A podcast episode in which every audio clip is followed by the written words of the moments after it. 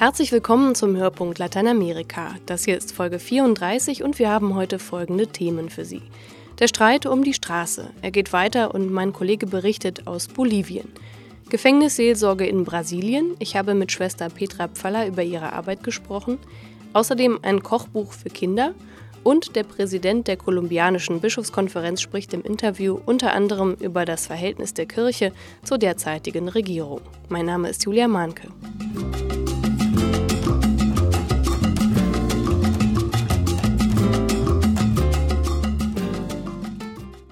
In Bolivien hat Präsident Evo Morales nach monatelangem Tauziehen dem Druck der Tieflandindigenen nachgegeben. Er hat den Bau der umstrittenen Fernstraße durch den Urwaldpark Tibnis gestoppt. Doch damit sind die Diskussionen noch lange nicht beendet. Jetzt drohen die Befürworter des Straßenprojektes ihrerseits den Präsidenten unter Druck zu setzen. Thomas Mills berichtet aus dem zerstrittenen Land.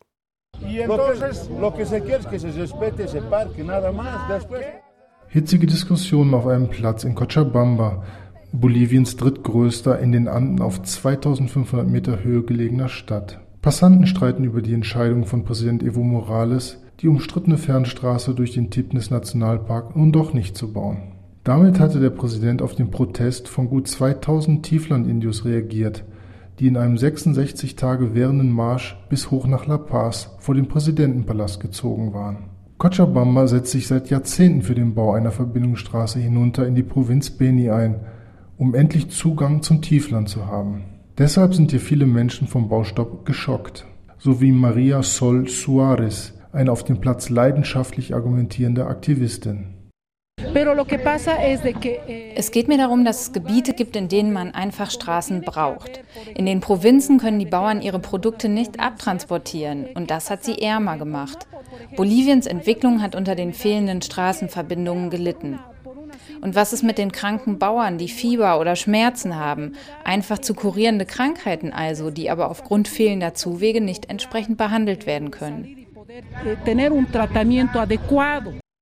Die Fernstraße durch den Tipnis-Park spaltet derzeit Boliviens Gesellschaft. Leidenschaftlich verweisen die Gegner des Projektes auf die Gefahren eines solchen Baus. Eines der letzten Urwaldparadiese des Landes sei durch die Straße gefährdet, genauso wie die durch die Verfassung garantierten Mitspracherechte der Bevölkerung. Zudem drohen Coca-Bauern in das Gebiet einzudringen, sollte es durch eine asphaltierte Straße zugänglich gemacht werden.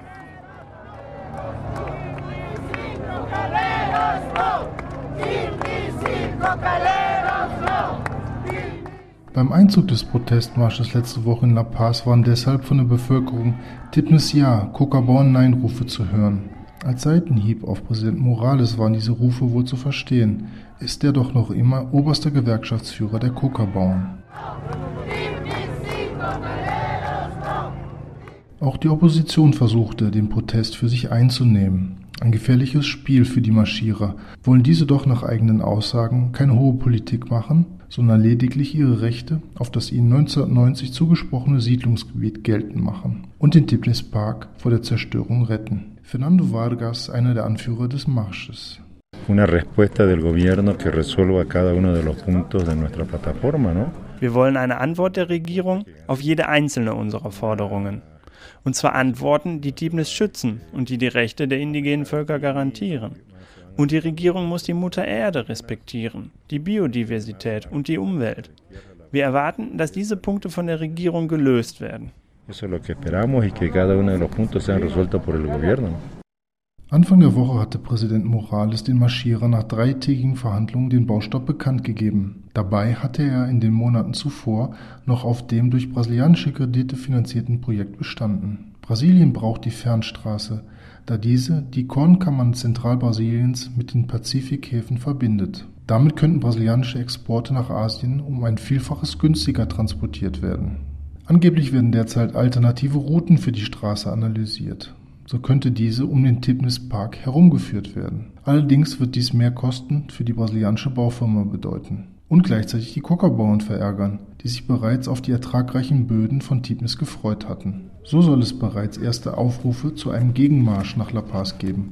Dieses Mal wollen allerdings die Coca-Bauern marschieren, und zwar für den Bau der Fernstraße mitten durch den Park.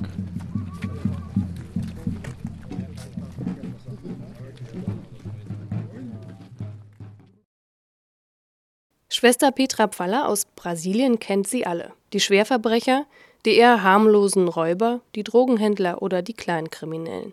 Seit mehr als 15 Jahren arbeitet sie als Gefängnisseelsorgerin in Brasilien, wo sie auch Jura studiert hat. Ihr Zuhause ist die Stadt Guyana im Herzen des Landes, doch ein Großteil ihrer Zeit verbringt die Schwester in den Gefängnissen. Seit November ist sie die zweite Vorsitzende der Gefängnisseelsorge ganz Brasiliens und ich habe sie zunächst gefragt, welche Bedingungen sie bei ihren Besuchen in den Zellen denn vorfindet. Es ist überbevölkert. Das heißt konkret Zellen, wo vier Leute Platz haben, sind bis 22 Leute drin. Sie haben oft keinen Platz zum Schlafen, müssen sich abwechseln. Ein zweiter Punkt, wo sehr eigentlich in allen Gefängnissen vorhanden ist, das ist der fehlende Rechtsbeistand. Es gibt Bundesländer in Brasilien, die haben überhaupt kein Staatsverteidigungssystem. Die Reichen können sich äh, Rechtsanwalt leisten und kommen leichter wieder raus. Oder einfach, wenn die Strafe abgesessen ist, bekommen sie die Entlastung, weil der Haftentlassungsantrag gestellt worden ist. Arme Leute können sich das nicht leisten. Gibt es denn wirklich viele Menschen, die lange im Gefängnis verbringen, obwohl sie eigentlich nicht schuldig sind, aber ja. das niemand feststellt? Ja, sehr viele, sehr viele. Wenn man dort ist, dann kann man schon, wir reden mit den Richtern, wir reden mit den Staatsanwälten. Und die Gefängnissorge macht sehr viel Lobby in Brasilien, in der Hauptstadt. Das heißt politische Arbeit. Ist das denn vielversprechend? Also gibt, bewegt sich da was? Also in diesen 16 Jahren, wo ich jetzt in der Gefängnisversorge bin, habe ich schon einiges gesehen, wo wirklich was, was weitergeht. Zum Beispiel auf dem Gebiet der Folterungen. Es wird immer noch sehr viel gefoltert und es ist besser geworden. Die Gefängnisversorge hat mit Hilfe unserer anderen Organisationen ein, eine Statistik rausgebracht von den letzten zehn Jahren, wo die Gefängnisversorge Anklagen machten und die Prozesse weiterverfolgt. Durch diese Statistiken wurde der Gefängnisversorge letztes Jahr ein nationaler Preis übergeben der Menschenrechte, der jedes Jahr vom Präsidenten verteilt wird. Und das hat schon sehr viel Wirbel gemacht in Brasilien. Es macht sehr viel politischen Druck. Wenn Sie ähm, früher Gespräche mit den Gefangenen geführt haben, wo führt man die Gespräche und, und worüber möchten die Gefangenen sprechen? Ich gehe rein ins Gefängnis, gehe in die Zellen. Und wenn Sie sich vorstellen, ich habe ein Gefängnis besucht vor im Mai im Nordosten in der Stadt Recife. Da habe ich 4300 Gefangene getroffen. Und da waren drei Wärter. Die sind am Eingangstor gestanden. Und dann sind wir rein mit der Gefängnissorge. Und wer drinnen die Macht hat, das sind die Gefangenen. Natürlich die, die mehr Geld haben oder die Drogenhändler.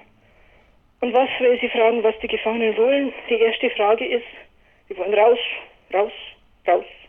Und an zweiter Stelle, denke ich, ist das Gesundheitssystem. Das Gesundheitssystem funktioniert nicht in Brasilien. Und wenn man dann ins Gefängnis denkt, dann ist das noch schlimmer. Also die zweite Frage, die mir wieder kommt, die Bitten, also sei es Medikamente, Zahnbehandlungen, hm, allgemeine medizinische Behandlung. Können Sie denn auch mentalen Beistand überhaupt leisten in so einer Situation oder sind das eher Sachfragen, die die Leute klären wollen? Also was ich gelernt habe äh, in diesen Jahren, einfach das Faktum, präsent zu sein. Das klingt so wenig, aber es ist so viel. Wenn jemand in Brasilien verhaftet wird, der bekommt gleich mal Schläge, muss immer den Kopf runterhalten, Hände hinten. Niemand gibt einem Gefangenen die Hand. Weder der Richter noch die Wärter noch der Staatsanwalt noch der Rechtsanwalt, niemand. Die Gefängnisse so gibt ihm die Hand und behandelt ihn als Menschen. Viele haben sich schon nachher bedankt, wenn sie sagen, ihr wart die Einzigen, die mit uns gesprochen haben. Sind Sie dann irgendwann mal an einen Punkt gekommen, wo Sie keine Kraft mehr hatten dafür? Denn ich denke, das ist ja auch sehr kräftezehrend, oder war das nie, nie eine Frage? Na, es ist sehr kräftig, man wird müde, man braucht Urlaub. Und meine Quelle ist der Glauben. Ich brauche meine stillen Zeiten, ich brauche meine Exerzitien. Das Gefängnis kostet sehr viel Kraft, aber gibt einen auch sehr viel Kraft.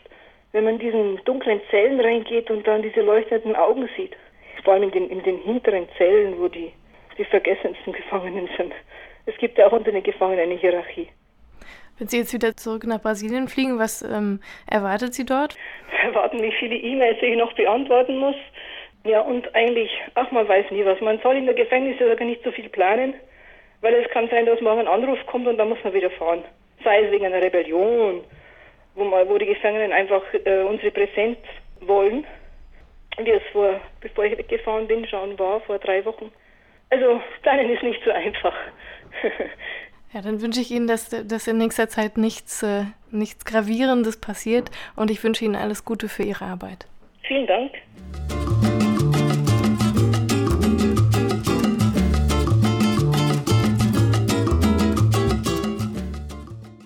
Wenn Sie gerne exotisch kochen, steht bei Ihnen in der Küche vielleicht schon ein Kochbuch mit Rezepten aus Südamerika.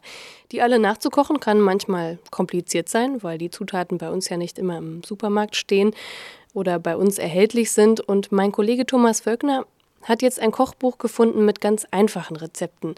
Und das ist auch nicht verwunderlich, denn es ist ein Kochbuch für Kinder. Der Mais ist vielleicht die mittel- und südamerikanische Kulturpflanze schlechthin. Er wird schon seit mehr als 7000 Jahren angebaut und ist auch heute noch Grundlage für Fladen, Pasteten und zahlreiche andere Speisen. Diese und viele weitere Informationen bietet ein Buch mit dem Titel Südamerikanisch Kochen, das speziell für Kinder entwickelt wurde. Marie Hübner arbeitet beim Kinderbuchverlag Wolf, der das Buch ins Programm genommen hat. Ursprünglich entstanden ist es in Santiago de Chile, von wo der deutsche Verlag die Lizenz erworben hat. Also uns hat das Buch angesprochen, zum einen von der Thematik her, dass es eben ein Kinderkochbuch ist. Und ähm, die Illustrationen haben uns sehr angesprochen, sie sind sehr ausgefallen, sehr professionell und das Thema an sich, dass es südamerikanisch ist, hatte jetzt auf den ersten Moment eigentlich jetzt nicht den Ausschlag. Ein Glücksfall also für kleine und große Südamerika-Fans, denn das Buch ist wirklich gelungen. Es sieht pfiffig aus und liefert viel Hintergrundwissen. Ohne umständliche Einführung werden verschiedene Kulturpflanzen vorgestellt, die in den traditionellen Küchen Lateinamerikas verwendet werden. Zum Beispiel die Tomate, die Erdnuss, verschiedene Sorten Bohnen und Kürbisse, aber auch hierzulande unbekanntere Pflanzen wie der Rahmapfel und der Inka-Reis. Zu jeder Pflanze bietet der Text wissenswerte Details. Wie wird der Inka-Reis eigentlich zubereitet? Haben die Spanier die Kartoffel nach Europa gebracht oder waren es englische Piraten? Warum wollten die Europäer Schokolade ausgerechnet an Schweine verfüttern? Und was hat die Bohne in zahlreichen Redensarten in Südamerika zu suchen? Das Buch ist zuallererst ein Kochbuch, also enthält es für jede Pflanze ein kleines Rezept, natürlich auch für den eingangs schon erwähnten Mais. Noch einmal Marie Hübner. Beim Mais wird zum Beispiel nebenher erklärt, was Mais ist, wie es angebaut wird, äh, dass man daraus Popcorn machen kann. Und das Rezept selber ist ein Maissalat mit ganz wenigen zusätzlichen Zutaten. Es ist sehr leicht nachzukochen, aber der Schwerpunkt liegt eben nach wie vor auf diesem Mais. Am meisten punktet das Buch Südamerikanisch Kochen mit seinen wunderbaren Illustrationen. Keine Fotografien, sondern Zeichnungen der chilenischen Künstlerin Isabel Ojas. Fast jede Zutat wird dargestellt, entweder in ihrer Rohform oder als Bestandteil eines zubereiteten Gerichts. Auf jeder Doppelseite ist ein Kind beim Essen zu sehen oder mit hochrot angelaufenem Kopf und angebissener Chilischote. Den Mix an Darstellungsformen runden Zeichnungen ab, die alten, kolonialen oder präkolumbischen Bildzeugnissen nachempfunden sind und mit denen die historischen Aspekte erläutert werden. Das ist durchgängig, das macht auch das Buch aus. Also es sind diese beiden Stile. Einmal ein Acrylstil mit Collage, der so ein bisschen gröber ist, sehr farbenfroh, sehr knallig.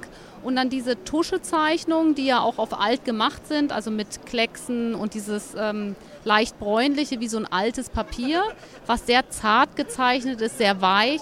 Und diese beiden Kontraste sind durchgängig durchs ganze Buch Herausgekommen ist jedenfalls ein Buch, das Kindern in Deutschland die lateinamerikanische Kultur, nicht nur die Esskultur, auf bunte, humorvolle und detailreiche Weise vermittelt und das zum Mitkochen einlädt. Diesen praktischen Nutzen soll auch eine App für Tablet-Computer und Smartphones besitzen, die in den kommenden Monaten passend zum Kochbuch angeboten wird. In diesem Anwendungsprogramm werden die Hintergrundinfos zu Pflanzen und Zutaten in Form von Hyperlinks mit kindgerechter Menüführung aufbereitet. Es soll ferner zusätzliches Bild- und Fotomaterial geben, für dessen Herstellung schon Illustratoren gewonnen werden konnten.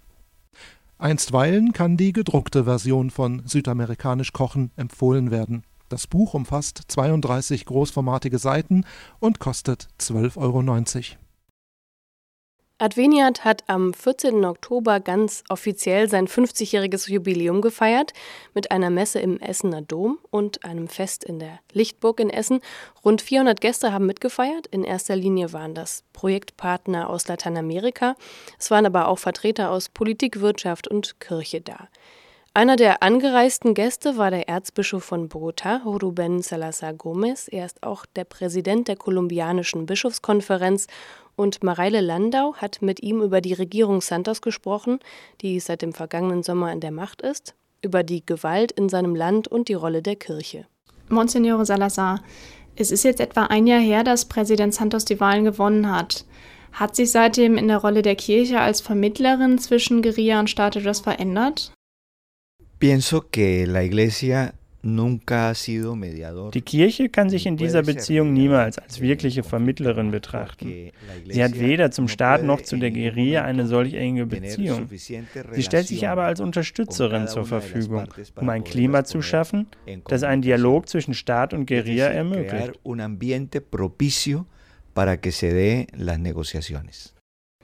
Hat es denn schon Gespräche zwischen dem neuen Präsidenten und der Guerilla gegeben?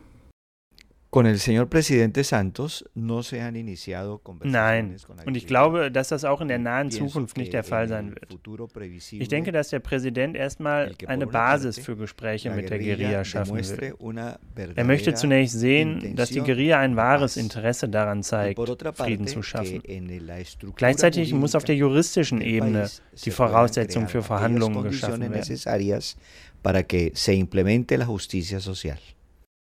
Wie könnten denn Lösungsansätze aussehen, um die Gewaltsituation im Land zu entschärfen? Die Gewalt in Kolumbien ist ein sehr komplexes Problem. Sie hat viele Gesichter. Da ist zum einen die Gewalt, die aus dem permanenten sozialen Konflikt resultiert. Dann gibt es die Gewalt der bewaffneten Gruppen oder die der Banden in den Städten. Wenn man Gewalt bekämpfen möchte, geht es darum, dass man ein soziales Klima schafft, in dem ein friedliches Zusammenleben möglich ist. Die soziale Situation der Bevölkerung muss sich verbessern. Präsident Santos hatte sich ja unter anderem auf die Fahne geschrieben, die Rückgabe von Ländereien und die Entschädigung der Bevölkerung voranzutreiben. Was ist aus dem Vorhaben geworden? Bien, estas leyes se inscriben dieses Gesetz hat die Regierung geschaffen, um für die Zukunft Voraussetzungen für ein Leben in Frieden zu bringen. Sie hat selbst ein sehr großes Interesse daran, diese Gesetze umzusetzen. Konflikte gibt es aber reichlich, vor allem deshalb, weil Mentalitäten sich radikal ändern müssen. Es gibt inzwischen immerhin ein Bewusstsein in der Bevölkerung, dass diese Gesetze notwendig sind, um sich einem Frieden anzunähern.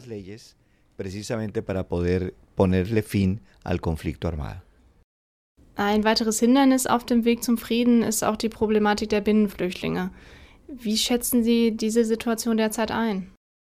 La migración interna das Phänomen der Deplatzierten, wie sie in Kolumbien bezeichnet werden, hängt zum einen mit der Gewalt zusammen, hat aber auch etwas mit der sozialen Notlage der Menschen zu tun.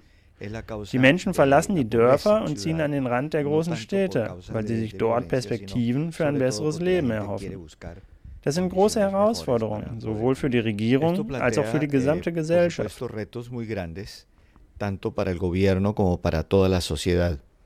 Wie können die Lebensverhältnisse der Flüchtlinge denn konkret verbessert werden? Es gibt viele Initiativen, um ihre Situation zu verbessern. Viele Organisationen kümmern sich um Neuankömmlinge in den Städten. Sie erhalten Hilfe, um beispielsweise einen Arbeitsplatz zu finden oder um ihre Wohnsituation zu verbessern. Sie werden nicht allein gelassen. Der Gesellschaft ist klar, dass dieser Menschengruppe geholfen werden muss. Abschließend noch die Frage, was sind für Sie derzeit die vorrangigen pastoralen Aufgaben der Kirche in Kolumbien? Man kann diese Frage auf ein Wort hin reduzieren. Neuevangelisierung. Wir hoffen, dass die Menschen durch das Evangelium Antworten finden auf ihre persönlichen Fragen, wie auch auf die Situation, in der sie und ihr Land sich befinden. Wir hoffen, dass die Menschen durch die Begegnung mit Gott Antworten finden, die zum Frieden führen. convenientes para poder vivir en paz.